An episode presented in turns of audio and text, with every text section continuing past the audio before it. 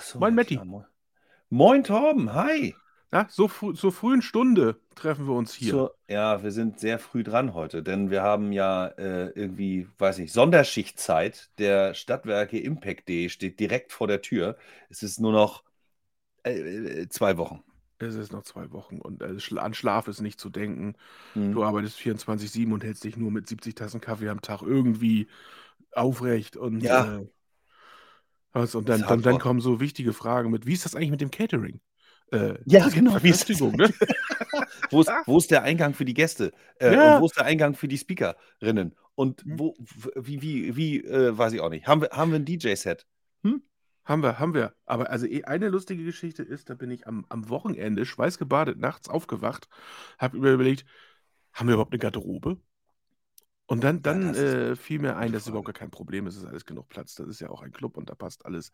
Also das kriegen wir alles hin, aber man Ja. merkt, die Spannung steigt. Und äh, auch die Plätze schwinden. Also ich glaube, Ja. wir haben jetzt, ähm, also ich, ich befürchte, wir werden wahrscheinlich diese Woche die, die Live-Karten alle verklau ver ver ver verkloppt haben, sozusagen. Ne? Genau. Das ist, äh, Ja, vielleicht nur zur, zur Information, wir unterscheiden ja zwischen Remote-Tickets und Live-vor-Ort-Tickets. Und live vor Ort haben wir in dem Club eine Zulassung für 200 Personen. Davon äh, sind schon Speaker 30 ungefähr oder Speaker und Team ungefähr 30. Und äh, wir haben jetzt etwas über 100 Tickets äh, verkauft. Das heißt also, wir haben jetzt vielleicht noch 60, 70 Tickets übrig. So, das ist, ähm, und ich habe das Gefühl, dass jetzt gerade zu Beginn des Jahres die Leute gerade erst wieder irgendwie wach geworden sind und wieder da, weil das in den letzten äh, drei Tagen halt rasant äh, nach oben klickt. Halt. ja, da, also so beide Zahlen, äh, wir haben ja so ein kleines Dashboard und beide Zahlen rasten plötzlich wieder nach oben. Also wunderbar, also Remote, wir kriegen euch alle unter, gar kein Problem. Äh, und dann wird das ein richtig toller Tag. Oder zwei Ja. Tage sind es ja sogar. Ne? So, aber äh, gibt es noch irgendwas Organisatorisches, was wir noch äh, über den Kanal hier mitteilen wollen? Oder läuft? Es wird, es wird, wenn, wenn diese Folge online geht, werden wir wahrscheinlich zeitnah, vielleicht zu, zu Freitag, heute haben wir Donnerstag, den 12. Mhm. Januar, Mhm. Und morgen, Freitag, der 13., haben wir dann Mhm. auf der Webseite alle unsere SIT-Classes und auch Ja. das äh, Registrierungsformular. Also alle, die sich jetzt schon angemeldet haben, bekommen von uns eine E-Mail mit der Bitte, sich für eine der SIT-Classes zu registrieren. Wir haben vier Stück davon am Start. Die eine, äh, oder ich könnte die mal ganz schnell so von oben nach unten Ja, durch. und da kann ich organisatorisch nochmal eingreifen. Also Ja. man registriert sich nicht für eine, sondern man legt sozusagen die Wunschliste, die Prioritäten.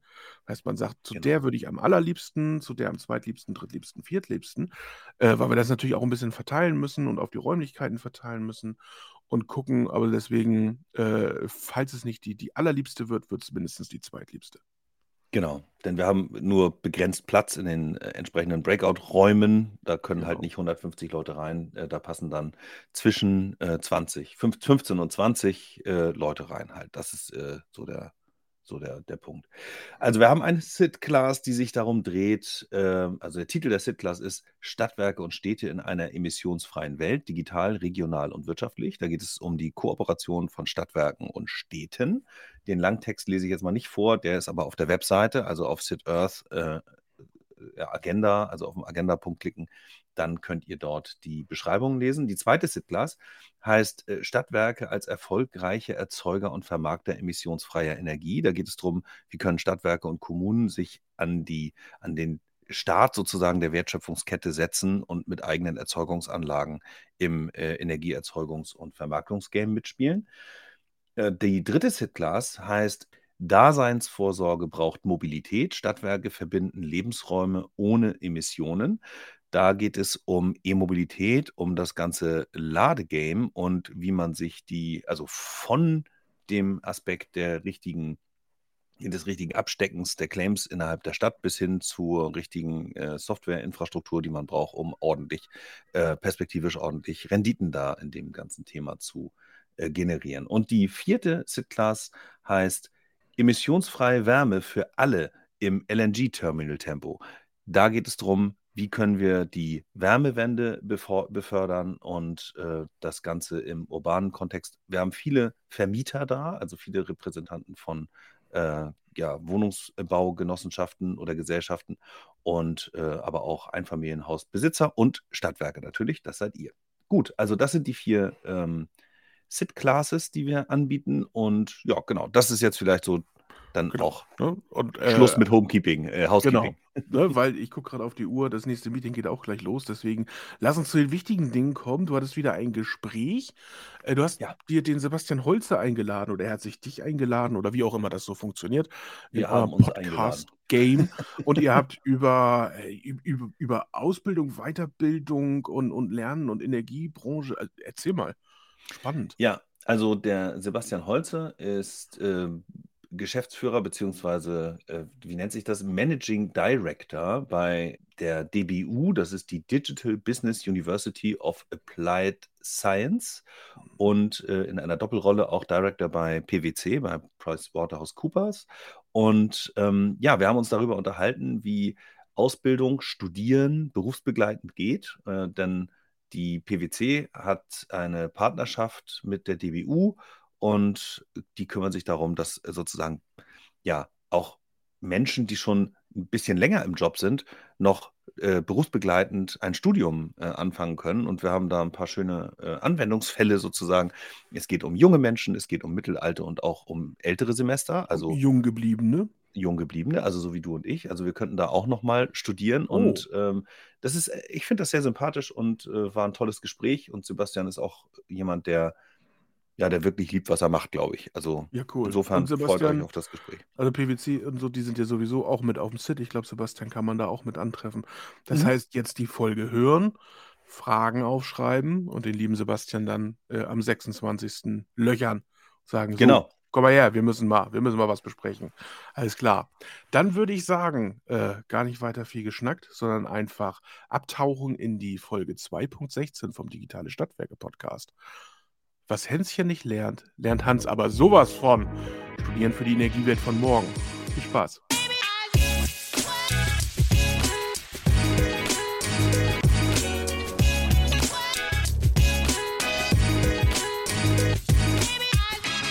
Moin Sebastian, schön, dass du da bist und Zeit für uns gefunden hast. Moin Matti, ich freue mich total. Hi, schön Ja. dich zu sehen. Prima, super. Wie, wie war dein Tag bislang? Ehrliche Antwort? Ja, sag. ähm, er, war, er war durchwachsen, okay. Wir, wir, wir sind ja jetzt gerade mitten äh, im Dezember, kurz vor, vor Weihnachten und wir gehen Mhm. mit der ganzen Familie so richtig schön durch die Grippewelle. Das heißt, bei uns war so ein bisschen Herrlich. durchwachsen. Ähm, Arbeit hat sich mit äh, Kinder übernehmen und Co. abgewechselt. Ähm, ich habe den einen oder Kunden angerufen, ähm, um ein paar Weihnachtsgrüße noch dazulassen. Ähm, aber auch nochmal ein paar Dinge besprochen, weil äh, diesmal geht es im Januar ja schon ganz schnell wieder los und Hm. es war, war eine bunte Mischung. Es war okay. Ja, sehr schön. Ja gut, stimmt, wir haben jetzt dieses Jahr liegen die Feiertage aus, außerordentlich arbeitgeberfreundlich, ne? Also das ist alles Kann an man so sagen, ja. Abgeregelt sozusagen. Gut, also äh, Sebastian, heute, ähm, wir haben gar nicht so fürchterlich langen Vorlauf gehabt ähm, und äh, ja auch krankheitsbedingt zweimal verschoben, aber trotzdem im Vergleich zu anderen Aufnahmen äh, ist das doch einigermaßen zeitnah passiert hier innerhalb von, ich glaube, drei Wochen oder so, die äh, zwischen unserem ersten Kontakt und der Aufnahme jetzt lagen. Du bist Managing Director bei, und jetzt verbiege ich mir immer die Zunge, deswegen musst du das sagen, bei An der DBU, der Digital Business University of Applied Sciences in Berlin, einer innovativen Hochschule, ja, Universität äh, für die Ausbildung von Digitalexperten. Sehr gut. Und äh, zeitgleich äh, bist du auch noch Director bei PricewaterhouseCoopers. Genau, genau. Ich habe da eine, eine Doppelrolle und bin dort ähm, Direktor im Bereich P&O, nennen wir das, People and Organization. Das Mhm. ist, wenn das mal aufs Deutsche übersetzen willst, alles rund um das Thema Weiterbildung, Personal- und Organisationsentwicklung. Und da berate ich Unternehmen ähm, jeglicher Größe, vor allem aber Mittelstand ähm, oder Mhm. auch äh, ja, regionale Unternehmen wie Stadtwerke, ja, also öffentlich, öffentliche Unternehmen. Okay. Wie, wie war deine Reise dahin? Also, äh, wo kommst du her? Was hast du eigentlich gemacht? Was waren so deine und sind deine Interessen? Und wie bist du dann praktisch bei PwC gelandet und am Ende auch jetzt eben äh, in dieser Kombination zur DBU? Okay, da ich jetzt schon doch eine gewisse Reise gemacht habe, ich versuche mich mal kurz zu fassen, ja. Ähm, also grundsätzlich, ich bin Kind des Ruhrgebiets, ich komme aus Essen, ja, ähm, Mhm. bin auch wieder in Essen nach ein paar Stationen in der einen oder anderen Stadt und habe ursprünglich mal äh, Kommunikationswissenschaften, BWL und Germanistik studiert, ja, sehr interdisziplinär und irgendwie wird man dann, glaube ich, so mehr oder weniger zwangsläufig Unternehmensberater. Mhm. ich bin dann über ein Praktikum mal bei PwC gelandet. Danach waren wir eigentlich beide, ja, PwC und ich, äh, ein bisschen ineinander verliebt und haben gesagt, hey, das, das mit uns, das passt doch total spannendes, heterogenes Arbeitsfeld, coole Kunden. Ähm, ja, und so habe ich bei PwC angefangen. Ursprünglich mal mit dem Fokus Innovationsmanagement, also Entwicklung neuer Geschäftsmodelle, Innovationscontrolling, ähm, ja, Mhm. Weiterentwicklung von Organisationen mit Blick auf Kultur, Produktentwicklung und Co. Dann war ich ein paar Jahre Forschungsassistent, habe dort einen Fokus auf Familienunternehmen, Mittelstand vor allem ähm, gehabt und habe dort PwC mitentwickeln dürfen in Deutschland und Europa. Ähm, dann ging es irgendwann wieder zurück ins Consulting ähm, mit der Fragestellung so, ja, was ist denn Innovation 2.0, wenn du so willst? Das ist halt Technologie, das ist Digitalisierung. Da Mhm. habe ich dann einige Jahre Unternehmen bei begleitet und immer wieder bin ich dann an einen Punkt gekommen, nämlich am Ende entscheidet der Mensch. Ja, am Ende Mhm. gelingen oder scheitern Transformationen ähm, nicht an Technologie, ne, seltenst Mhm. jedenfalls. In 90 Prozent scheitern die am Menschen. Ja, Ja. ähm, daran, dass Menschen nicht mitziehen, dass ein Unternehmen, eine Organisation sich nicht entwickelt, ähm, dass einfach die Veränderungsbereitschaft nicht groß ist, dass einfach Ang Ängste da sind, die man, man muss die Mitarbeitenden mitnehmen. Ja? Mhm. Und das hat mir Spaß gemacht und äh, war ein sehr kommunikatives Thema. Ein Thema, wo genau meine, sag ich mal, so interdisziplinären Wurzeln äh, komplett dann ja, reingespielt haben. Mhm. Und so habe ich dann diesen Schwerpunkt auf P und O entwickelt. Ähm, und ja, irgendwann kam dann die DBU-Rolle dazu. Mhm. Ja, also insofern, ich, ich kann dir das total äh, unterschreiben, was du gesagt hast. Ich, wir machen ja viel Digitalisierung auch und, und äh, wir haben ja viel mit Software zu tun und stellen auch immer wieder fest, dass, dass das eigentlich nie ein technologisches Projekt ist, sondern immer ein Projekt, wo man mit Menschen umgehen muss. Und da äh, unterschreibe ich dir das hundertprozentig, was du gerade gesagt hast. Irgendwie am Ende entscheiden Menschen und äh, Menschen müssen miteinander umgehen und irgendwie Dinge voranbringen. Und wenn du irgendwie vergisst, die mitzunehmen, dann scheitern Projekte letzten Endes. Total. ne? Und du musst halt, du Ja. musst halt immer vor allem auch so dieses Why beantworten. Ne? Ich will jetzt hier nicht so Mhm. Simon Sinek für Arme spielen, aber am Ende ist es so, why, warum? Ne? Wir haben ganz, Mhm. ganz häufig habe ich Projekte erlebt, wo einfach auch nur zum Beispiel Applikationen erklärt wurden. Ja? Wie Ja. funktioniert das? Ja? Wo musst du draufdrücken? Da gibt es dann ganz tolle Erklärvideos. Hey, wir haben eine neue Software eingeführt. Ja? Keine Ahnung, Workday, Salesforce, was auch immer. Mhm. Ja? Irgendwelche SAP-Software. äh, Und dann so, klick darauf, klick darauf, dann passiert jenes. Das beantwortet aber ja nicht die Frage, warum. Ja, also warum soll ich Mhm. das denn tun? Was bringt mir das? Ne? Und Mhm. vor allem bringt mir das auch was Positives. Ne? Und ist es nicht, ne? so Stichwort Automatisierungsangst, Digitalisierung, was Böses, ja, da, das, das Tool, das übernimmt irgendwelche Tätigkeiten von mir. Oh mein Gott, das bedeutet ja, ich bin vielleicht demnächst überflüssig. Ne? Also du hast da Ja. auch ganz, ganz viele Dinge, die einfach mit ganz natürlichen Ängsten auch zu tun haben. Und deswegen macht mir mein Job aber auch so viel Spaß, ne? weil ich wirklich, ich sag mal, ich operiere so ein bisschen, auch wenn ich mit, ich will mich hier nicht mit einem Chirurgen vergleichen. Ne? Das sind wirklich Mhm. Leute, die einen unglaublich krassen Job machen, viel Verantwortung haben. Bei uns passiert ganz viel auf dem Papier ähm, oder in virtuellen Welten, aber wir operieren bei Unternehmen mit meinen Teams ganz häufig wirklich am Herzen ja, des Unternehmens. Und das sind die Menschen, das ist die Kultur, Mhm. ähm, das sind die Organisationen. Und das Ja. macht mega Spaß. Ja, glaube ich. Die, die Situation, aus der oder die wir lange Zeit kennengelernt haben, ne? Also mir geht's so, ich vermute dir auch, was du gerade auch angesprochen hast, so die Angst, dass Menschen überflüssig sind, ne? So nach dem Motto Macht, Machtverlust auch. Also so Herrschaftswissen-Themen, wenn Automatisierungen stattfinden, dann, dann hat das was mit der Demontage der eigenen vielleicht äh, Wertschätzung zu tun, ne? oder die einem entgegengebracht wird und so. Äh, das, was ich in der Vergangenheit erlebt habe, war oft das Freisetzen von Mitarbeitern durch Automatisierung zum Beispiel. Also in den, meinen frühen Jahren nach dem Studium war das so ein, so ein omnipräsentes Thema, Optimierung durch eben Freisetzen. Heute hat sich das ja eigentlich komplett umgedreht. Wir laufen in eine Welt rein, wo wir mit Fachkräftemangel zu tun haben, wo es darum geht, dass man eher durch Automatisierung und Optimierung Dinge ähm, entschlacken möchte, damit eben die Kapazitäten frei sind für die Dinge, die noch, die sehr viel Fachwissen sozusagen erfordern und wo ich irgendwie genau das Potenzial dieser Menschen, ähm, die ich schon an Bord habe, nutzen möchte, weil es einfach da draußen zu wenig Leute gibt, die ich neu äh, dazugewinnen kann für, für mein Team. Das Absolut. sind ne? Also jetzt weiß ich Also um da, um da mal Zahlen reinzubringen, ja, ne? Ich weiß gerne. nicht, ob, die Zahl, ob du die Zahlen so präsent hast. Ähm, Nee, also wir haben in Deutschland haben wir gerade, ähm, ich weiß nicht, 25, 30 Prozent der Mhm. Arbeitnehmer, ja, oder der Arbeitnehmenden, Mhm. der Arbeitnehmenden sind 55 Jahre oder älter. Ne? Also demografischer Wandel reden wir die ganze. Zeit schon drüber, aber wenn man sich das mal vor Augen führt, was das heißt, und das ist der Durchschnitt, ja, wenn du Mhm. dann noch in bestimmte Unternehmen reingehst mit ähm, relativ wenig Fluktuation, ne? und da, wir sind ja hier im Stadtwerke-Thema Ja. unterwegs, ne? da hast du, da hast du eine Herausforderung vor dir in den nächsten zehn Jahren, ne? weil die sind, Mhm. die haben noch ganz andere Zahlen, ja. Ähm, die verlieren einfach unfassbar viele Mitarbeiter, die verlieren damit Mhm. unfassbar viel Wissen. Mhm. Ja, ähm, und das ist eine riesen, riesengroße Herausforderung. Ähm, und das Zweite, ähm, das mal so als Mini-Empfehlung. Ich weiß nicht, ob du Chris oder auch die Zuhörer Chris Boos kennen, ja, B-O-O-Z, glaube ich, geschrieben. Das Mhm. ist ähm, ein, ein ganz, ganz kluger Kopf, der sich viel mit so Themen wie künstlicher Intelligenz und Co. beschäftigt.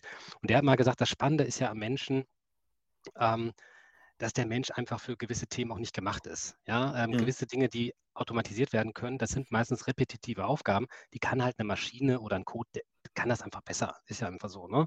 Mhm. Ähm, und deswegen ist das eigentlich auch nichts Schlimmes, ja, weil am Ende befreit man den Menschen einfach von Tätigkeiten, für die er einfach de facto auch nicht unbedingt geeignet ist. Ja, und Ja. das bedeutet im Umkehrschluss, nämlich genau das, was du gerade gesagt hast, du gibst wieder Raum, um kreative Themen, ne? Dinge, die Maschinen oder Codes, zumindest im Stand heute, nicht übernehmen können, ja, Ja. ähm, diese Dinge zu schaffen. Aber das ist natürlich trotzdem ein totales Umparken im Kopf, wenn man so will, ne? um mal Mhm. mit Opel zu sprechen. Es will auch nicht vielleicht jeder kreativ sein. Ne? Ähm, und Mhm.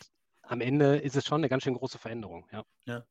Genau, äh, d dieses Thema Personalentwicklung ist halt echt so 'n so 'n Brett für sich, das man erst mal noch bohren muss, ne? Also, die äh, bei so kleinen Unternehmen ich kenne das eben von uns, wir sind jetzt aktuell, äh, 10,5 Leute, wollte ich grad sagen.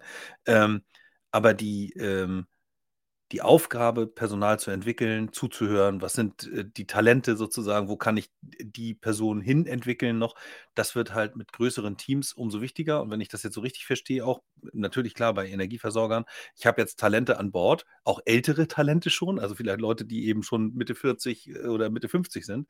Ähm, und, äh, jetzt muss ich natürlich rausfinden, was könnten was kann ich denen zumuten? Wo haben die selber Bock drauf? Wo haben sie vielleicht irgendwie schieben sie vielleicht sogar Frust mit den Tätigkeiten, die sie gerade ausüben, weil sie einfach sich auch unterfordert fühlen und vielleicht, äh, noch mal noch mal 'n anderen Thrill irgendwie haben wollen auch.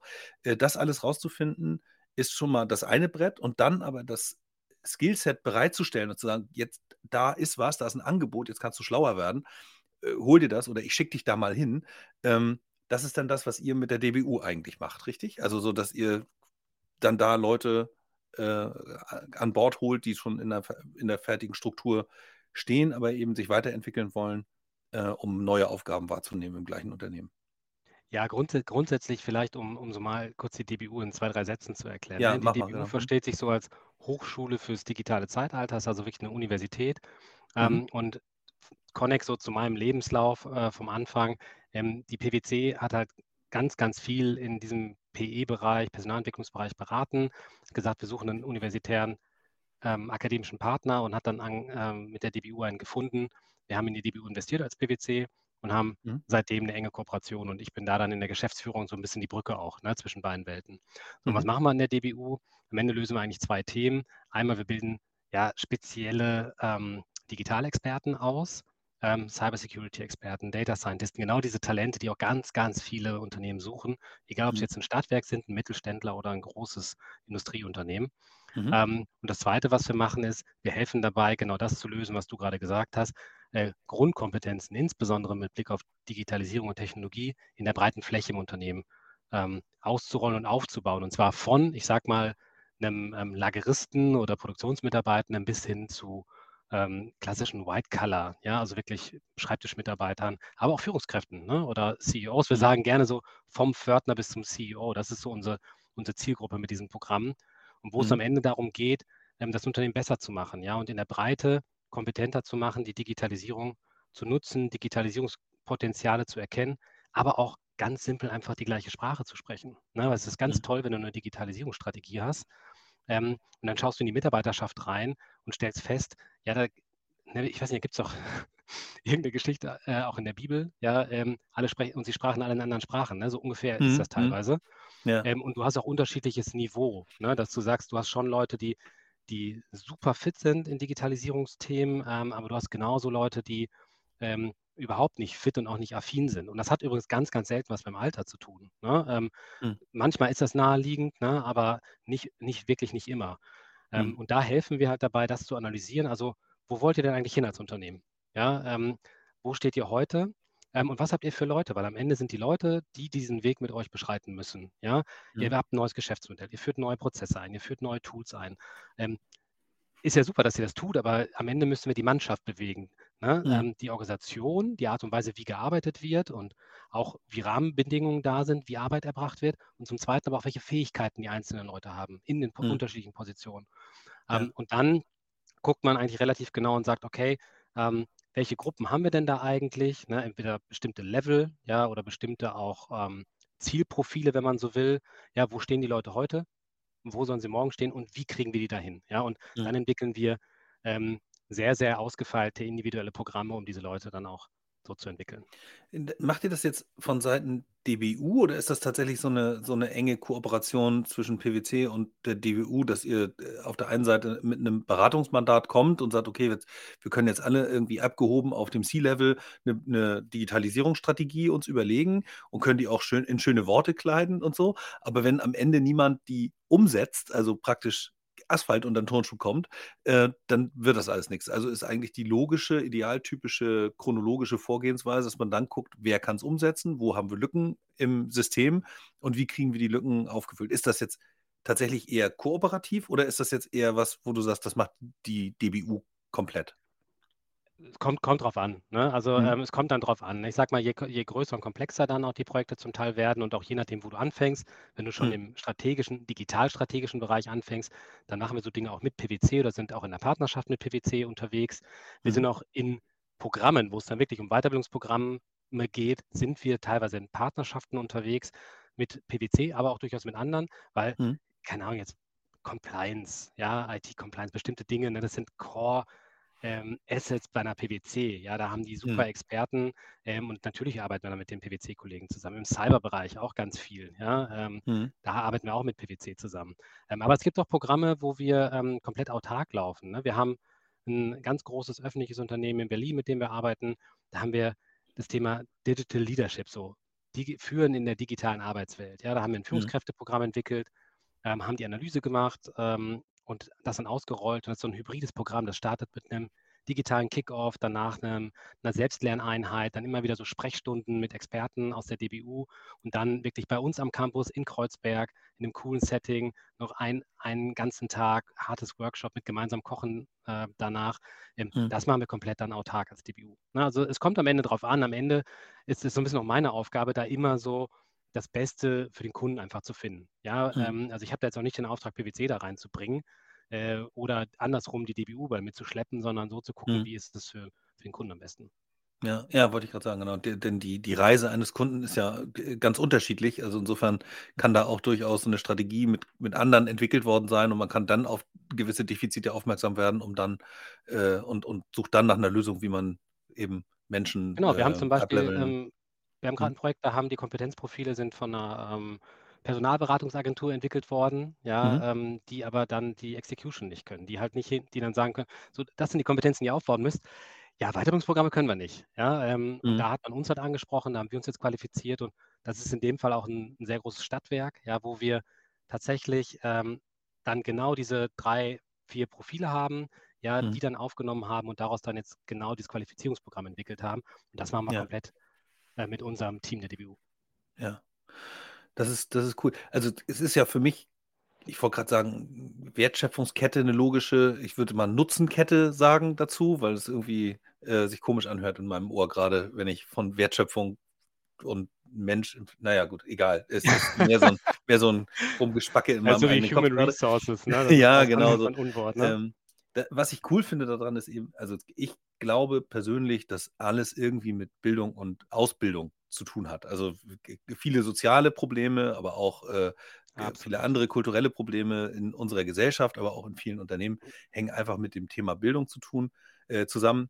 Und, ähm, Und wenn man da irgendwie einen Hebel findet, wie man das strukturiert und gut irgendwie voranbringen kann, dann hört sich das gut an, fühlt sich gut an und, ähm, und dann wird so ein, es gibt so diesen Begriff, den habe ich irgendwann mal in meiner frühen Phase von Berufstätigkeit gehört, so lebenslanges Lernen. Das war so ein, Ja. so ein Schlagwort. Das hörte sich immer fast wie so eine Bedrohung an. Lebenslanges Lernen. Mag sein, dass ich zu dicht an der Schule dran war dann noch und dachte, oh Gott, nicht noch mehr. Aber die, ähm, aber im Grunde geht es ja darum. Wir wollen eigentlich immer schlauer werden. Und viele Leute haben schon Bock auch darauf äh, und, und nicht repetitive Dinge zu tun und sich eben über die Tätigkeit mit neuen spannenden Dingen irgendwie beschäftigen zu können.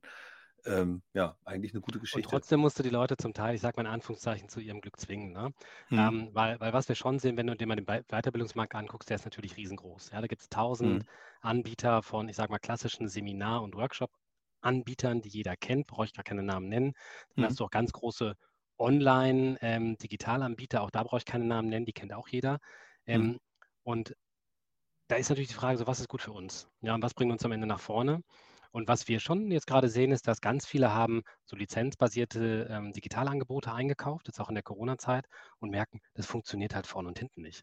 Ähm, warum Hm. funktioniert Mhm. das vorne und hinten nicht? Weil die Mitarbeiter haben eh genug zu tun, sag ich mal. Ja, da ist jetzt, sitzt, die wenigsten sitzen rum und haben Langeweile. Die Hm. merken, alle merken den Fachkräftemangel. Ähm, und dann gehst du und sagst so, du, hör mal, du kannst übrigens auch hier ganz frei, wir haben eine ganz tolle Plattform, 200 Kurse, kannst du jeden Tag machen. Macht keiner. Macht Ja, de facto genau. keiner. Ja, und da kann das Lizenzmodell noch so attraktiv sein. Ein Kunde von mir sagte noch letztens, ich weiß gar nicht, wie viele Leute, die das da eingekauft haben, ähm, da, die haben irgendwie so Lizenzgebühren von, ich glaube, knapp 20.000 Euro jetzt pro Jahr. Ne? Also super Hm. günstig ähm, und sagt so, ja, und weißt du was, Sebastian, es nutzt halt keiner. Und wenn ich 20.000 Euro als günstig empfinde, es nutzt wirklich keiner. Ja, er meint so, keine Ahnung, die haben Einwahl von, äh, weiß ich nicht, 20 Unique Usern oder sowas gehabt dann in den ersten sechs Monaten. Ja, dann, dann sind halt 20.000 Euro ganze Menge. Ne? Ähm, Mhm. und ich glaube, wir sehen da jetzt eine ganz klare Veränderung einfach nochmal des Weiterbildungsmarkts, dass du wirklich auch dediziert Programme baust, wo immer eins im Fokus steht. Why? Ja, warum? Also diesen Transfer, was bringt mir das? Warum kann ich dann, bin ich dann besser, effizienter? Wie kann ich mich persönlich weiterentwickeln? Was bringt Hm. mir das in meinem Job? Ja, warum ist das für uns relevant? Ne, wir haben mit ähm, Unternehmen wie in der Kirche arbeiten wir. Ne? Und Hm. ähm, da haben wir zum Beispiel ganz viel auch mit Use Cases von Kirche auch in Trainings gearbeitet, auch in digitalen Trainings.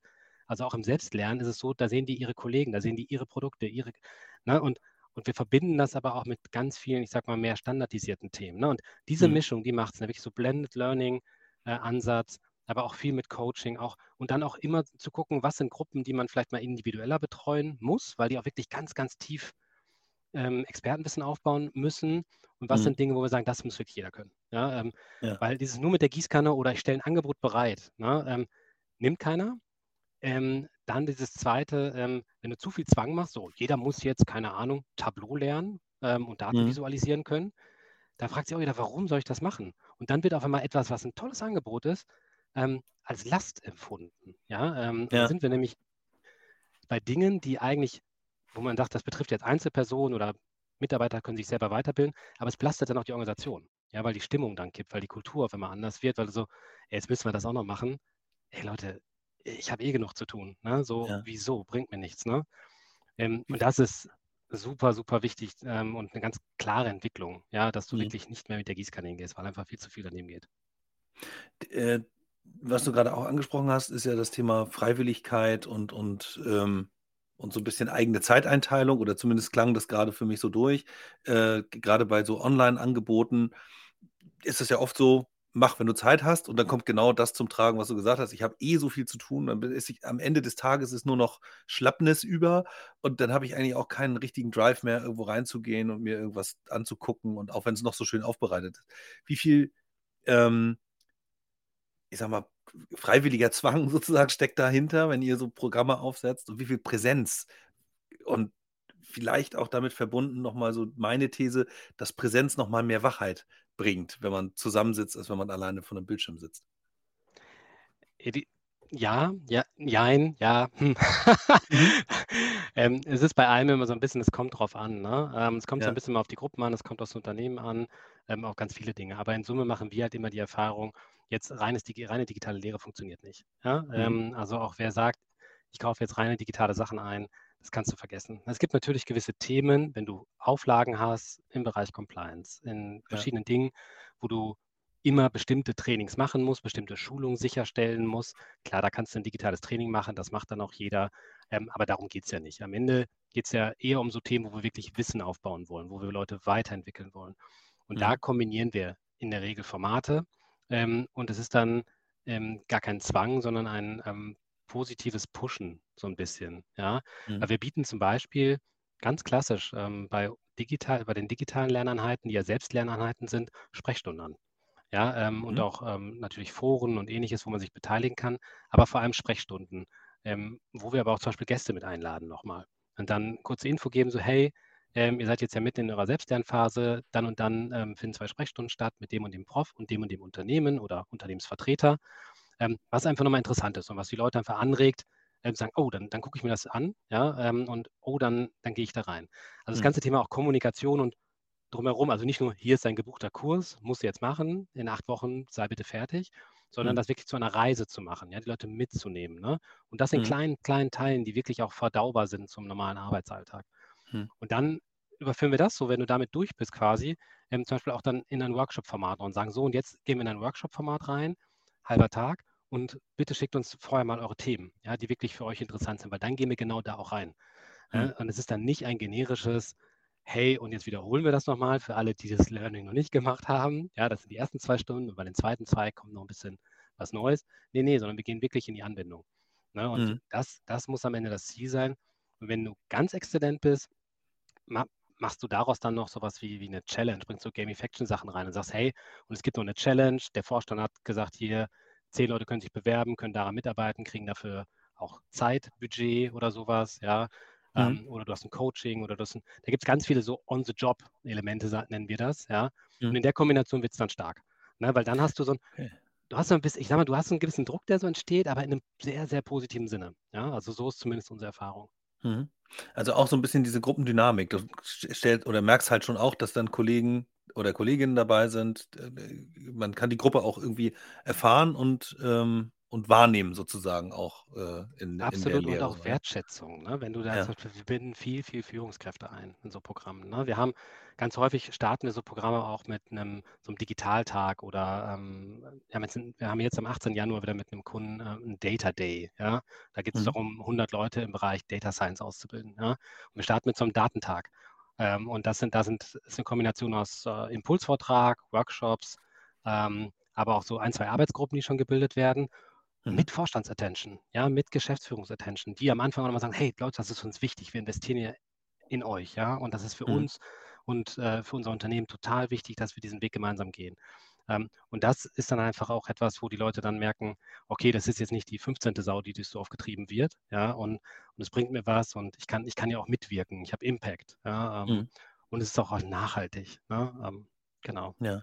Und das sind dann immer so, ich, ich wollte gerade sagen, so ein Klassenverband, aber das ist so, so eine Company, die euch beauftragt und sagt, ich möchte gerne ein Programm machen für, so wie jetzt äh, die 100 Data Scientistinnen, die ihr da äh, als, als ja, als Kurs habt, ähm, ist, findet das immer so statt oder, oder kann auch irgendwie eine, einzelne, eine einzelne Person oder ein Abteilungsleiter oder keine Ahnung irgendwie äh, kommen und sagen, ich, mein Arbeitgeber hat, hat ja mit euch was am Laufen, ich hätte gerne irgendwie, weiß ich, ein Angebot für eine bestimmte Form von Weiterbildung oder irgendwie sowas. Wie kann ich Ja, das das geht, das geht auch. Also was, was, was bei Mhm. uns nicht geht, ist, wir, wir bieten jetzt keine einzelnen kleinen, ähm, du kannst bei uns jetzt nicht Click and Collect einen, digitalen Kurs buchen, ähm, einen mhm. einzelnen kleinen, äh, eine digitale Einheit, das, geht, das machen wir so nicht.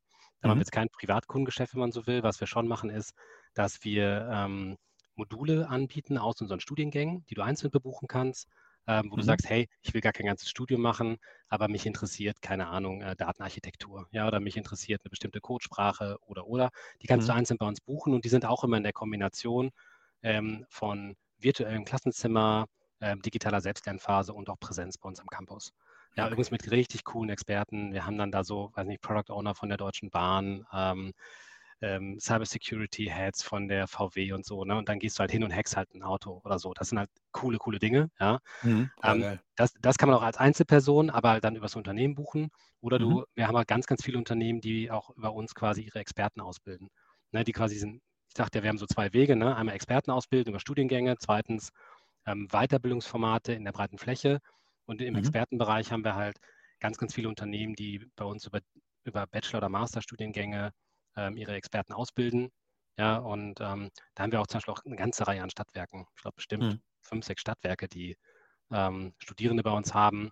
Ähm, mhm. witzigerweise, ich glaube, drei Viertel davon so im Data- oder im Cyberbereich halt. Ne? Also ich meine, das sind eben weil ja, das die, die boomenden Themen, muss man echt sagen, ja. wo halt viele einfach auch Kompetenzen aufbauen müssen, einfach. Mhm. Die, äh, also das ganze Fortbildungs- und Ausbildungsthema ist halt riesengroß und breit. Da kann ich jetzt, wir haben ja. jetzt gerade auch über ältere Mitarbeiter, Mitarbeiterinnen gesprochen, die ähm, einfach neue Aufgabengebiete vielleicht übernehmen können, wenn sie äh, Lust haben und, und äh, wenn das auch passt. Und ich glaube, das passt wahrscheinlich relativ oft.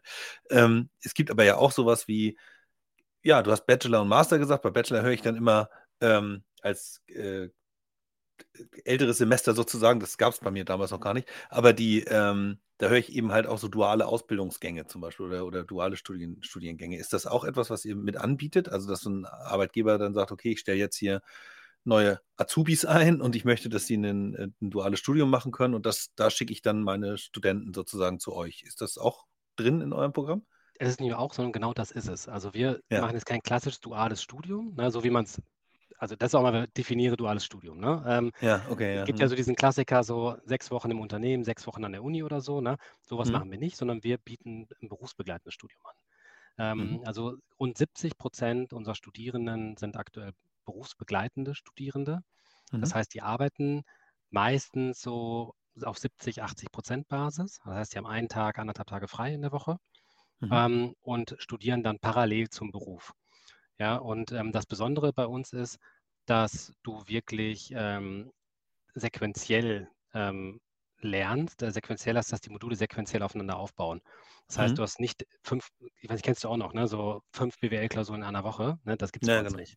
Ne, mhm. Sondern du hast wirklich ein Modul, das geht vier Wochen, dann schließt du das Modul ab und dann fängt das nächste Modul an. Ja, das heißt, du kannst dich da wirklich voll drauf konzentrieren.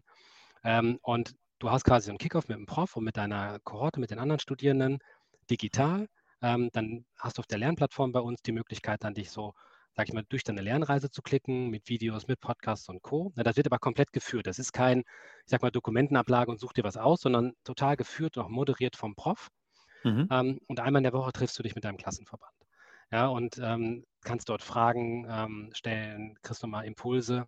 Ich habe zum Beispiel, ich bin im Bereich Entrepreneurship-Dozent bei uns auch, ich, ich nehme dann immer Leute mit rein. Ne? So, keine Ahnung, Head of Innovation von Miele hatte ich bei mir mit drin. Ne? Oder ein junger mhm. Gründer äh, im Bereich äh, Heizung, witzigerweise. Heizung mhm. und Wärmetechnologie, ja. Ähm, oder jemand von einem Venture Capital Fonds von Tengelmann, ja, ähm, der erklärt, wie guckt ein VC auf so ein Gründerthema, auf Entrepreneure, ja. Ähm, mhm. Das sind dann so immer so diese Klassenzimmer und das schließt dann ab mit einer Praxiseinheit bei uns am Campus oder auch bei einem Partnerunternehmen äh, manchmal. Und ähm, danach geht quasi das nächste Modul los. Und deswegen, das sind alles Dinge, die dann total gut auch in den Berufsalltag passen, weil du sehr flexibel das machen kannst, ne? so wie es bei dir halt passt. Ähm, mhm. Und weil wir auch sehr darauf achten, dass wir eng mit den Unternehmen auch sprechen. Das heißt, wenn Unternehmen jetzt jemanden zu uns schicken, dann versuchen wir zum Beispiel auch immer, äh, denen die Möglichkeit zu geben, Abschlussarbeiten mit einzureichen oder Themen reinzugeben, an denen alle arbeiten. Ja, wo dann nicht mhm. nur dein Studierender daran arbeitet, sondern alle ja, in dieser einen Gruppe, was natürlich super cool ist. Ne? Ja. Ähm, oder du kannst dein Unternehmen mal vorstellen und kannst vielleicht auch nochmal ähm, ja, dich bekannter machen, auch als Arbeitgeber. Ja? Mhm. Ähm, und ja, deswegen, das sind äh, vielleicht also vom Alter her, ne? das sind in der Regel halt, wir haben natürlich Abiturienten ähm, hier und da, aber wir haben vor allem mhm. Leute, die einfach schon ein bisschen länger im Beruf sind und die jetzt sagen, so, jetzt will ich nochmal einen nächsten Schritt gehen, noch einen Master machen oder ich will überhaupt mal nach der Ausbildung jetzt einen Bachelor machen. Da mhm. haben wir mhm. sehr, sehr viele von, ja. Ja, okay. Wie, wie sieht denn so ein, ähm, nee, warte halt, äh, äh erst vorweg die, die Frage nochmal, wie ist das konkret gestartet? Gab es da irgendwie so, ein, so eine Initialzündung, wo ihr äh, gesehen habt, jetzt mal aus der, aus der Sicht von PwC, da gibt es eine DBU, das ist ein spannendes Konzept und jetzt gab es da so ein Initialding, so nach dem Motto, jetzt müssen wir da rein, jetzt müssen wir es gemeinsam machen, weil weil das Momentum hat gerade oder so? Oder, und was kann Ja, das wir hatten halt vor, ähm, war das? Vor drei Jahren ungefähr, ne? Da, da haben wir uns ja in der DBU beteiligt als PwC und wir haben vorher angefangen, auch ähm, uns deutlich breiter aufzustellen. Dann hatten eine Initiative und haben die nur noch New World, New Skills, weil wir immer mehr festgestellt haben, es gibt einfach unfassbar viele Fähigkeiten, die neu dazugekommen sind, die neu aufgebaut werden müssen in Unternehmen, äh, Mhm. wo, wo wir beraten und wo wir dann irgendwann gemerkt haben, okay, so diese, ich sag mal, Delivery-Kompetenz hinten raus, ne? so wirklich so Mhm. Programme komplett zu fahren und auch Higher Education, sagt man ja, so akademischere Programme und Ausbildung anzubieten, das können wir Mhm. nicht machen. Das, das fehlte uns, sag ich mal, als Mhm. Puzzleteil auch. Ähm, und dann haben wir gesagt, wie können wir das am besten machen? Ähm, jetzt könntest du selber eine Uni gründen, ne? also das geht auch immer. Man kann aber Ja. einfach einen Partner suchen und dann Ja. war die DBU zu dem Zeitpunkt auch relativ frisch gegründet und für uns hat die aber einfach ein unglaublich innovatives Konzept damals äh, schon gelebt, ist halt auch, ich sag mal, ja, auf der grünen Wiese gebaut worden, mit allen Vor- und Nachteilen ähm, oder vor allem Vorteilen, die auch die digitale Welt und die normale akademische, normale, die präsenzakademische Welt bietet, Mhm. hat sie halt vereint. Ne, viele Unis sind ja jetzt quasi in den letzten zwei Jahren so durch die Corona-Pandemie überhaupt mal so Ja. richtig tiefer in das digitale Lehre-Thema eingestiegen. Ne? Also, weil ich meine, ganz Mhm. ehrlich, ein bisschen Streaming, wie wir das noch aus der Uni kennen, hier Vorlesung streamen, kannst ein Video, das ist ja keine digitale Lehre. Ja, oder? das ist, ja, genau. Mhm. Ne, so, ähm, und die DBU hat halt von Anfang an das Beste alles didaktisch zusammengeführt und hat uns dann halt total überzeugt. Und wir Mhm. haben gesagt, hey, so können wir unseren Kunden, sag mal, von einem Studiengang bis zu Modulen, bis hin zu Programmen eine ganze Menge anbieten. Ja, ähm, und da auch im Sinne des Kunden einfach sagen, hey, wir haben einen coolen Partner. Ähm, so auch mit dem Trust-Siegel von uns, wenn man so ein bisschen will, weil wir haben uns den schon sehr genau angeguckt vorher. Mhm. Ähm, genau, und dann, dann kann man zusammen und es passt, passt an ganz vielen Stellen und ähm, Ja. ja, die Reise läuft, läuft gut. Dann kann man sagen, die DBU ist eigentlich unter den Unis so ein Digital Native irgendwie. Ja, auf jeden Fall, also mindestens. ich weiß gar nicht, so eine Ähm, Vorstufe. Auf jeden ja, Fall, definitiv. Habt, habt ihr denn von PwC-Seite, weil ihr habt ja auch eine Menge Mitarbeiter, ich weiß gar nicht, wie viele Mitarbeitende PwC hat, wahrscheinlich nicht so wenige. Ähm, Gibt es denn auch eigene ähm, Kolleginnen, Kollegen von PwC, die die DBU tatsächlich auch als Fortbildungsinstitut, wollte ich gerade sagen, als Uni nutzen? Natürlich, natürlich. Ähm, wir Hm? haben damals halt auch wirklich gesagt, was, was wollen wir denn eigentlich? Wir wollen zum einen gemeinsam ähm, auch Projekte machen, äh, wollen gemeinsam äh, Kunden glücklich machen. Ähm, Wir Mhm. haben aber auch immer gesagt, wir wollen auch unsere Leute ausbilden. Ne? Weil wir, ehrlicherweise, wir suchen halt auch Data Scientisten, wir suchen halt auch Cyber Security ähm, Mhm. Experten und ähm, die, bilden, die bilden wir aus. Also wir haben zum Beispiel auch den Cyber Security ähm, Studiengang haben wir in Kooperation zwischen PwC und DBU entwickelt. Ja, ähm, Mhm. auch in dem Wissen, dass wir gesagt haben, hey, wir wollen da auch unsere Leute drin ausbilden. Ja, und wir wollen am. Ende, jetzt, ich habe immer so ein bisschen die- dieses Denken, das tut mir wirklich leid, aber es ist so eat your own dog food. gut. Ne? Natürlich bilden wir da auch unsere eigenen Leute aus. Ja. Ja, ja, genau. Vor allem Also im der, Master, muss man sagen, tatsächlich bei, in unserem Fall jetzt. Genau. ja, ja, ich, also äh, ich habe jetzt ähm, gerade das Thema Cyber Security kommt bei mir gerade auch häufiger mal wieder reingespült, gerade durch diesen ganzen, Wir, wir nehmen übrigens auch. Leute, die so Ü40 sind, ne? Oder, äh, oder Und, Ü30, und Unternehmer Ü40. auch, sagst du. Ja, Ja, okay, ja, also, ne? Also falls du Ja, nochmal so ein. Jetzt habe ich ja gut. Ü40 gesagt, verdammt. Ich weiß gar nicht, ob du Ü40 bist. ich bin Ü Bist du Jetzt Ü40? kann, Okay. nein, ich bin Ü50. Aber das ist Ü50 schon, guck mal, siehst du, ja, ich, habe den Kompliment gemacht. ah, ja, Wahnsinn. Das liegt alles nur an, der, an dem Weichzeichner in dieser Kamera hier. Aber der. Ähm, gut, aber was muss ich denn tun? Jetzt bin ich, jetzt bin ich äh, Unternehmen äh, oder ich bin Unternehmer. Ich äh, habe ein Unternehmen. Wir sind jetzt nicht so viele, aber unter Umständen möchte ich ja vielleicht nochmal ein paar Leute dazu haben und ich brauche natürlich auch Fachkräfte. Äh, was was mache ich? Rufe ich dich an, Sebastian, und sage, hey, schick, schick mal rüber den, den Vertrag und dann äh, schiebe ich dir äh, einmal die Woche irgendwie nachmittags ein paar Leute in deine Kurse oder wie, wie, wie geht das los? Also generell sind wir erstmal ja eine Universität, in die sich einfach jeder auch einschreiben kann. Ne? Du kannst dich Mhm. bewerben, kannst dich informieren, dann über das Bewerbungsportal deine Unterlagen hochladen.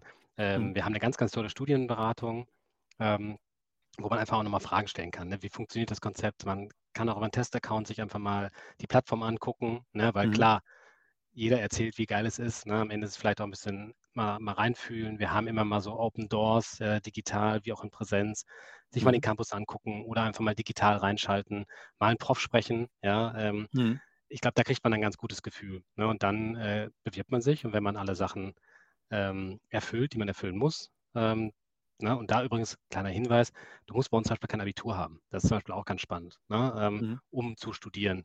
Na, natürlich für einen Master brauchst du eine Vorqualifikation durch einen Bachelorstudiengang, aber für einen Bachelor brauchst du kein Abitur, sondern eine mhm. berufliche mhm. Ausbildung und eine gewisse Qualifikation. Ja, ähm, und das sind übrigens dann die spannendsten Studierenden eigentlich, ne? die dann sagen so, ich habe vielleicht kein Abitur gemacht, aber ähm, ich, ich, ich lebe für dieses Unternehmen, ich kenne die Prozesse, ich kenne die und die Themen und ich will da einfach jetzt tiefer reingehen. Hm. Ähm, und das sind die, die, mit denen es am meisten Spaß macht. Hm. Um deine Frage jetzt zu beantworten. Jeder kann ja. natürlich persönlich auf uns zugehen, aber ansonsten sprechen wir auch jederzeit gerne mit Unternehmen. Und am spannendsten ist es eigentlich auch, wenn sich mehrere Unternehmen in einer Region zum Beispiel zusammentun. Das haben wir in Ostwestfalen, das haben wir in, im Raum so hinter Stuttgart, so Winnenden, rund um Kercher. Da haben sich ein mhm. paar Unternehmen zusammengetan und gesagt, guck mal, lass uns doch zusammen ausbilden und voneinander lernen, ne, so in mhm. Kooperation. Mhm. Ja, cool. Die haben dann jeweils mehrere Studierende entsendet an die mhm. DBU, die studieren dann bei uns. Und die Praxiseinheiten, ne, das heißt ja, nach jedem Modul hast du diese zwei Tage Praxis, die finden mhm. regelmäßig bei einem der Unternehmen statt. Das heißt, ein Unternehmen ja, ist dann so der Gastgeber. Mhm. Ne, genau, dann bist du halt in der Region, weniger Reisezeit, die Profs kommen dann quasi so zum Unternehmen oder zu einem Unternehmen, dort trifft man sich. Mhm. Und wir verbinden das, das sind so Freitag, Samstag in der Regel, ähm, diese Praxistage. Freitagabends mhm. machen wir dann ein Rahmenprogramm, wo dann auch die Unternehmensvertreter kommen und meistens noch weiter aus dem Netzwerk. Zum Beispiel in Ostwestfalen haben wir, glaube ich, acht, neun Unternehmen, die sich am, beteiligt haben mit Studierenden. Wir haben aber uns letztens damit äh, 25 Unternehmen getroffen, weil wir einfach noch ganz viele andere eingeladen haben, die das auch kennen, die mhm. selber zu dem Zeitpunkt niemand schicken wollten. Mhm. Und wir hatten da dann an dem Tag ähm, irgendein Cybermodul. Das heißt, die Studis waren dann da. Das war bei Gary Weber, ne? kennt man ja hm. auch. Ne? Ähm, ja.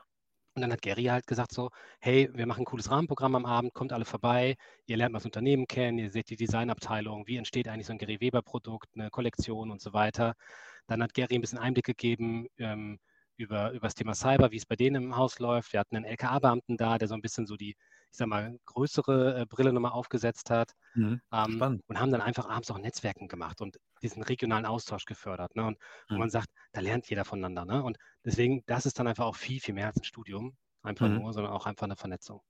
Ja, ja, super cool. Hört sich an wie eigentlich ein durchgehend äh, gutes, äh, fortlaufendes Event im Grunde genommen. Ne? Also ja, genau, genau. Lerneinheiten, wieder Leute kennenlernen, sich vernetzen. Ich finde gerade, also auch super cool die Idee, sich in der Region zu vernetzen und einfach zu sagen, okay, bevor ich hier 20 Studis irgendwie nach Berlin schicke, kann ich doch drei Profs und irgendwie zwei, zwei andere äh, Gäste noch lieber herholen, habe ich auch eine gute CO2-Bilanz, nur mal so nebenbei. Ja, das, ähm, ja, das, so. das, das, das, auch noch, genau. Das ja, ganz, aber haben wir natürlich ist, mitgedacht. Aber natürlich, ja, natürlich na klar, deswegen. Ja, das äh, habe ich mir gedacht. Aber die, ähm, gut, also ich kann mich jetzt einschreiben, ich kann jetzt auch zu meinem Arbeitgeber, also gehen, ich gehe mal davon aus, ein paar Leute aus Stadtwerken hören uns gerade zu und jetzt sagt vielleicht der ein oder andere, wow, jetzt muss aber erstmal mein Chef und dann muss der Aufsichtsrat und dann gehen die und dann müssen die erst so einen dicken Deal machen.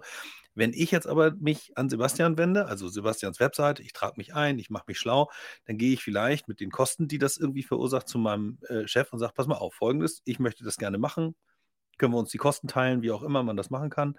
Ähm, Gibt es so eine Fälle auch? Also, dass aus eigener Initiative einzelner Menschen im Unternehmen sowas zustande gekommen ist, dass dann das Unternehmen sagt, okay, ich stelle dich dafür frei oder gebe dir äh, einen Zuschuss oder solche Dinge? Absolut, sogar, sogar fast häufiger, ne, muss man sagen, mhm. weil, ähm, weil viele Studis ähm, sich einfach dann ja auch einfach umschauen und überlegen, okay, wir sind eine private Uni, wir kosten Geld, ja, so wie, wie finanziere ich ja. das? Ähm, und viele Unternehmen einfach auch sagen, ja klar, das, das machen wir, das macht Sinn, wir wollen dich auch halten, ähm, mhm. wir investieren in dich. Dann gibt es in der Regel so ein so einen Kostenübernahmevertrag. Ja, ähm, häufig werden so 70, 80 Prozent übernommen oder es gibt nochmal so eine Art Erfolgszahlung. Ähm, ne? Wenn du halt unter den besten 10 Prozent bist, dann zahlen wir den Rest auch. Dafür mhm. bleibst du dann zwei Jahre und so. Das ist immer so ein bisschen individuell, je nach Unternehmen. Aber mhm. es kommt mal so, mal so. Ne? Mal, ja. Also mal kommen die Unternehmen auf uns zu und, und fragen auch so, könnt ihr uns helfen, dann welche bei uns im Unternehmen zu finden? Oder was wir auch machen mit, einem, mit einer Personalberatung zusammen, ähm, dass wir auch helfen, quasi Talente von außen zu holen. Und zwar ganz häufig so Hidden mhm. Talents, ne? weil das ist ah. sowas wie der Buchhalter, ja, äh, der Controller, ist auch so, so bestimmte Berufe, die in den nächsten Jahren sich durchaus verändern werden mhm. ähm, und die du vielleicht, wenn du an einen Data Scientisten oder einen Cybersecurity-Experten denkst, gar nicht so im Schirm hast. Ne? Ähm, oder ganz witzig, was wir letztens haben, so Reiseverkehrskaufsfrau, ja, ist ähm, mhm. sehr datenaffin, ja, ähm, durchaus auch eher in einer fast konservativen Branche, sehr prozessaffin, ja, ähm, könnte vielleicht auch jemand sein, den du demnächst bei dir ähm, im Datacenter mit drin ist. Ja, und ähm, Ja. den wir dann als DBU und uns mit unserem Partner zusammen empfehlen, den Connect herstellen und dann aber auch ausbilden, einfach über einen Studiengang. Ja. Mhm. Ähm, aber, wie, aber es kommen genauso gut auch Studierende, ähm, die das aber zum Teil auch vorher schon abgestimmt haben, gesagt haben, hey, ich darf mir jetzt ein Studium aussuchen. Ja, cool. Also bevor ich dich gleich nochmal nach ein paar Zahlen frage, fällt mir gerade noch dieses Thema Kollaboration ein. Ich äh, führe immer wieder Gespräche hier mit Menschen, die auch der Überzeugung sind oder immer mehr auch zur Überzeugung kommen, dass man alleine das sowieso die Herausforderungen heutzutage gar nicht mehr leisten kann. Und gerade im Bereich Stadtwerke, Energieversorger, da sehen wir ja auch gerade, was in diesem Jahr 2022 alles so passiert ist und was auf einmal da an, an wirklich großen Aufgaben vor diesen Unternehmen steht und die dann auch noch mit Ad-Hoc-Themen, wie weiß nicht, irgendwelchen Preisdeckeln und so weiter, äh, auch noch viel in Kundenkommunikation wahnsinnig so viele so, Ressourcen ne? brauchen. Ja, das, genau. äh, Das ist schon ziemlich, ähm, ziemlich anstrengend und haben wir aber hier und da durchaus ähm, Energieversorger, regionale Energieversorger, auch Kommunen, die ja dicht beieinander liegen. Also wenn ich denn so auch in Schleswig-Holstein, wo ich ja nun herkomme, sehe, da gibt es ja schon Stadtwerke, die jetzt, weiß ich nicht, keine hunderte von Kilometern auseinander liegen, die durchaus perfekte Kooperationspartner wären, um bestimmte Profile gemeinsam irgendwie auszubilden und äh, auch die Profis sozusagen dahin zu schicken oder, oder äh, sich Profis zu schaffen irgendwie auch. Äh, habt ihr da aus der Stadtwerkewelt schon, ähm, schon Gespräche zu diesen Kooperationsthemen oder sind die alle noch mehr oder weniger alleine unterwegs, die, die ihr habt?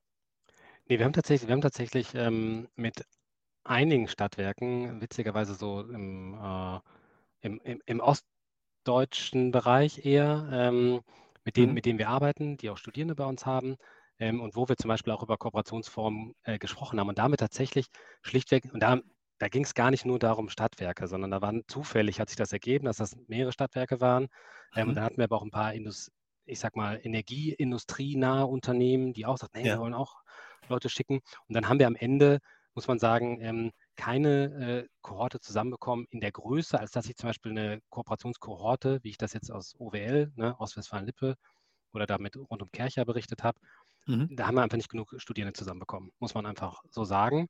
Weil Mhm. man muss von unserer Seite natürlich auch sagen, wenn wir dann Leute quasi schicken und so ein bisschen auch Doppelseminare ja quasi haben, ähm, ist Ja. das natürlich auch ein Kostenthema, ne? dass wir schon gucken müssen, wir brauchen eine kritische Masse, damit das funktioniert. Aber generell habe ich da schon erlebt, dass die Offenheit immer mehr da ist, weil Mhm. am Ende lernst du ja auch voneinander. Mhm. Ähm, und der Effekt dessen, was du lernst, der ist einfach viel höher, als dass du dir da als Konkurrenz, du machst ja gar keine Konkurrenz, so richtig. Ja, Nein, ähm, also also- zumindest ist, mein, ist das mein Gefühl. Ja, Und generell ist ja, du hast ja vorhin gefragt, warum haben wir PwC das mit der DBU gemacht? Das ist ja auch Denken in Netzwerken. Ne? Also wo wir Ja. auch sagen, am Ende, und wir sind Berater, ne? Berater sind ja dafür bekannt, dass sie alles können. Ja?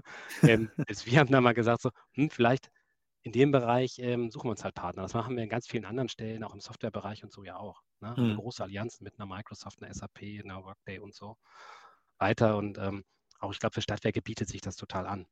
Ja, Ja. ähm, weil du auch einfach, du hast die gleichen Probleme und, und es muss vielleicht auch gar nicht Stadtwerke sein. Ne? Ähm, was ich gerade habe, ich connecte gerade so ein bisschen auch Stadtwerke ganz häufig ähm, mit Banken und zwar so mit so regionalen Banken, ne? so Volksbanken, Sparkassen und so weiter und versuche da auch gerade so ein bisschen einen Mhm. Austausch zu organisieren, der total gut funktioniert, weil die sehr, sehr ähnliche Probleme haben, sehr, sehr ähnliche Mitarbeitendenstruktur, niedrige Mhm. Fluktuation, gewisse demografische Herausforderungen.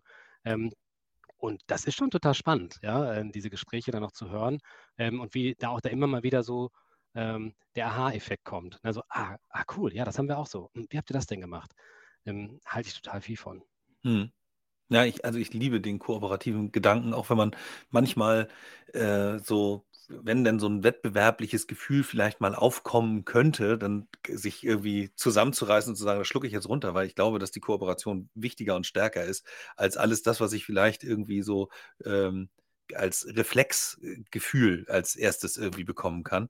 Und ich glaube, gerade in der Energiewirtschaft ist das, äh, gibt es da gigantische Chancen, was äh, die neue erneuerbare Energienwelt für uns bereithält. Und in dem Zusammenhang gibt es aber eben auch wahnsinnig viele neue Aufgaben für einen, einen, einen bestehenden, äh, eine bestehende Gruppe von Mitarbeitenden, die ja nicht irgendwie von heute auf morgen irgendwie, weiß nicht, doppelt so viel Geld haben und doppelt so viele Leute sind, sondern da muss ich sozusagen gucken, wo, wie kriege ich die Leute äh, in die, in die richtigen Skillsets rein, damit wir diese Herausforderungen wuppen können. Ne? Und das darf dann ja auch ein bisschen dauern.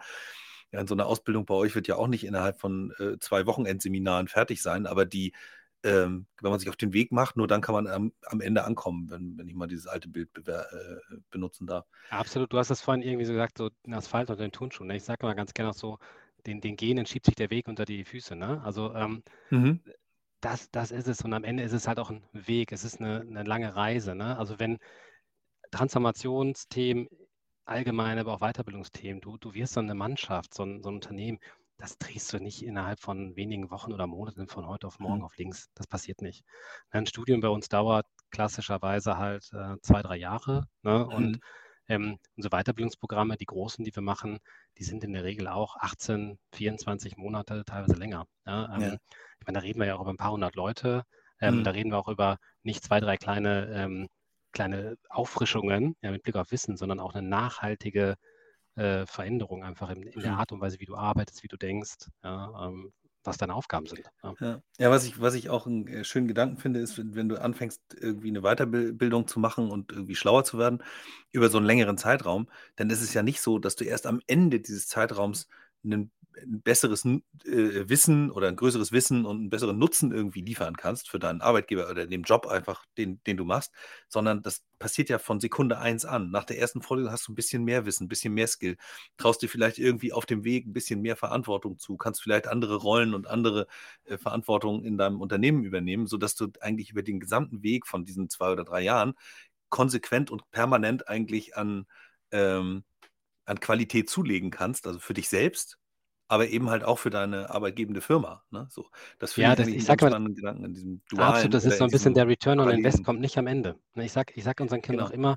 wenn sie einen Studierenden zu uns senden, sie kriegen nicht einen fertigen Data Scientist in drei Jahren, ja, sondern sie kriegen direkt jemanden, der von Tag 1 an quasi das Wissen, was er dort lernt bei uns, äh, mit in den Alltag integriert. Deswegen mhm. arbeiten wir halt auch eng mit den, mit den Unternehmen zusammen. Deswegen sind wir, sind die Profs auch eng an den Unternehmen dran, mhm. ja, um einfach auch zu, zu verstehen, was sind denn gerade eure Themen? Ne? Können wir das vielleicht gerade integrieren in das, was wir vermitteln? Ne? Hm. Ne? Ähm, sodass du wirklich, und das kriegen wir auch in den Feedbacks, wir sind als gute Uni, ne, machen wir auch immer Evaluation. Und das hm. ist einer der stärksten Punkte, dass alle sagen, boah, dieses, dieser Transfer, dass ich das direkt anwenden kann, ja, ähm, hm. und auch die Unternehmen geben uns das zurück. Ne? Das ist so das Asset. Ne? Hm. Weil alles andere ist dann nur Unterhaltung oder Titelsammlung, ja, und ja, genau. Das, Darum geht es nicht. Also ich finde, das Konzept ist ja insofern ganz gut äh, und auch irgendwie altbewährt, weil äh, das, das Thema Lehre, da gab es früher auch immer so ein oder zwei Tage Berufsschule in der Woche oder ich glaube, ja, einen Tag gibt es, glaube ich. Und dann gibt es wieder Praxis. Das heißt also, diese, diese Kombination aus, aus Theorie und Praxis habt ihr ja auch. Also die Leute verlassen ja nicht ihren Arbeitsplatz. Jetzt komme ich nochmal zu zwei, drei Zahlen. Äh, die spaßige und nicht vorbereitete Zahl 1 ist, ähm, Kennst du das Alter deines ältesten und deines jüngsten Studierenden? Das ist eine sehr gute Frage. Ich kann es nur schätzen, ja. ja. Ähm, also der Jüngste äh, wird, wird, irgendwie 18 sein oder sowas, ja. Mhm.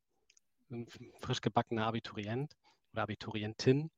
Ähm, und der Älteste, der ist, glaube ich, knapp über 50 tatsächlich. Ähm, mhm. und das ist ganz witzig, das ist ein ähm, Darf ich jetzt was sagen? Das weiß ich jetzt gar nicht. Äh, kann, die kann man nicht zuordnen. Ne? Ähm, das ist ein promovierter Chemiker, mhm. ähm, der nochmal einen Bachelor äh, Data Science macht. Ähm, ja. Und das ist halt, finde ich, auch so ein super Beispiel dafür. Ähm, und, und wir haben so ein, zwei, drei solcher Leute, ja, die zu einem, mhm. ja, ich sag mal auch zu, ne, Stichwort Alter hatten wir ja vorhin, ne, die auch zu einem ja. sehr späten Zeitpunkt nochmal sagen, so, ah, ich will mich nochmal neu erfinden, ich will nochmal was Cooles machen. Mhm. Ähm, und ja, das, das, Mhm. Das finde ich cool. Ja? Ja. Und ich glaube, wir werden da hingehen, immer uns mehr hinentwickeln, dass Menschen einfach auch zu einem späteren Zeitpunkt mit ähm, 40 oder so nochmal sagen, ach komm, ich mache nochmal ein bisschen was anderes. Ja? Warum mhm. nicht? Ja. ja, es ist ja auch so, also äh, meine Frau sagt immer irgendwie, du brauchst alle zehn Jahre irgendwas Neues. Ähm, äh, in dem du aufgehen kannst. Also irgendwann werden ja Dinge auch langweilig. Auch nicht jedem. Ich will das gar nicht irgendwie total pauschalisieren, aber ich glaube, einige von denen, die zuhören, können das nachvollziehen, äh, dass wenn man immer das Gleiche macht, irgendwann auch der Punkt eintritt, wo man sagt, jetzt könnte eine Abwechslung gut sein. Und für alle die, die jetzt gerade, also Energiewirtschaft ist nun mal irgendwie mein Thema, aber äh, gerade in dem Bereich haben wir ja mehr, tendenziell mehr mit Bewahrertypen und stabilen Verhältnissen sozusagen zu tun. Und ich kann mir aber vorstellen, dass diejenigen, die jetzt sagen, ich, ich, ich glaube schon, dass da noch was wartet auf mich, auf dass da irgendwie eine neue Herausforderung ist, ähm, dass die jetzt einfach eine, eine, geile Chance und eine geile Zeit haben, die auf sie zukommen kann. Und da könnt ihr natürlich irgendwie helfen. Das bringt mich zur nächsten Frage, äh, was die Zahl angeht. Du hast vorhin von den, hast du sie Batches genannt? Ähm, die, die Gruppe, nein, Cluster hast du gesagt. So ein Cluster, wenn man so ein Cluster zusammen hat, so eine, so eine größere Gruppe von Studenten. Kohorte, habe ich, glaube ich, gesagt. Kohorte, Kohorte, ja. genau. Kohorte. Ähm, das, hat, das hat was Römisches. Ähm, wie, wie, groß muss die denn sein, damit das sinnvoll funktioniert? Reden wir da eher so von 15 oder eher so von 50 Menschen? Nee, da reden wir eher von 15. Ja, das ist so, damit äh, so eine Studienkohorte tatsächlich funktioniert, sind, sind 15 so ungefähr die, die Mindestzahl.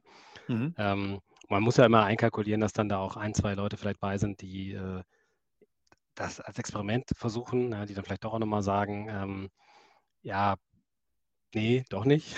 Mhm. mhm. ne, also auch das kommt bei uns vor. Wir haben eine relativ niedrige äh, Fluktuation tatsächlich. Ähm, aber ja, 15, 15 ist eine gute Zahl. 15, 15 mhm. bis 20, das ist so das, das Ideale. Ja. Äh, das heißt also für so eine also Regionalkohorte meintest du, ne? Ja, genau, für so eine Regional. Also wenn ich, wenn, äh, jetzt, Lübeck ist jetzt keine große Stadt, ne? Wir sind irgendwie 220.000 Einwohner oder so, in der Kehre 215.000 Einwohner, haben aber hier schon noch ein paar Firmen. Und ich glaube, alle diese Firmen, jetzt unabhängig von der Energiewirtschaft, haben halt irgendwo so ihre Herausforderung. Gerade das Thema Data Security oder, oder äh, Data Scientisten. Ähm, das heißt, ich brauche im Grunde genommen nur 15 Firmen oder vielleicht sind es ja auch nur sieben oder acht, die irgendwie. Ja, es gibt, ja, gibt ja mehrere, die dann noch zwei, drei senden oder so, ne? Genau. genau. Das heißt, die reichen schon aus. Die muss ich jetzt nur einmal koordinieren. Die müssen alle gemeinsam äh, von euch Kenntnis haben und dann sagen: Ey, cool, wir entsenden jetzt jeder ein oder zwei Menschen, die wir in diese Fortbildung stecken. Und schon habe ich hier die Möglichkeit, das in, in meiner Region dann wechselnd in jeder Company stattfinden zu lassen und äh, die Präsenzthemen sozusagen hier abzubilden. Prinzipiell ist, ist das genauso. Genau. Ja. Also genauso haben wir es in Ostwestfalen und auch in, in Binnen gemacht. Hm. Ähm, wir sind äh, in Österreich und in Bayern gerade auch noch in Gesprächen. Hm. Ja. Ja, finde ich total spannend. Also ich äh, habe hier in Lübeck, äh, wir sind selbst als Lübecker Unternehmen Mitglied in einem Verein, der nennt sich äh, äh, Energiecluster Digitales Lübeck. Da sind viele Lübecker Unternehmen drin organisiert.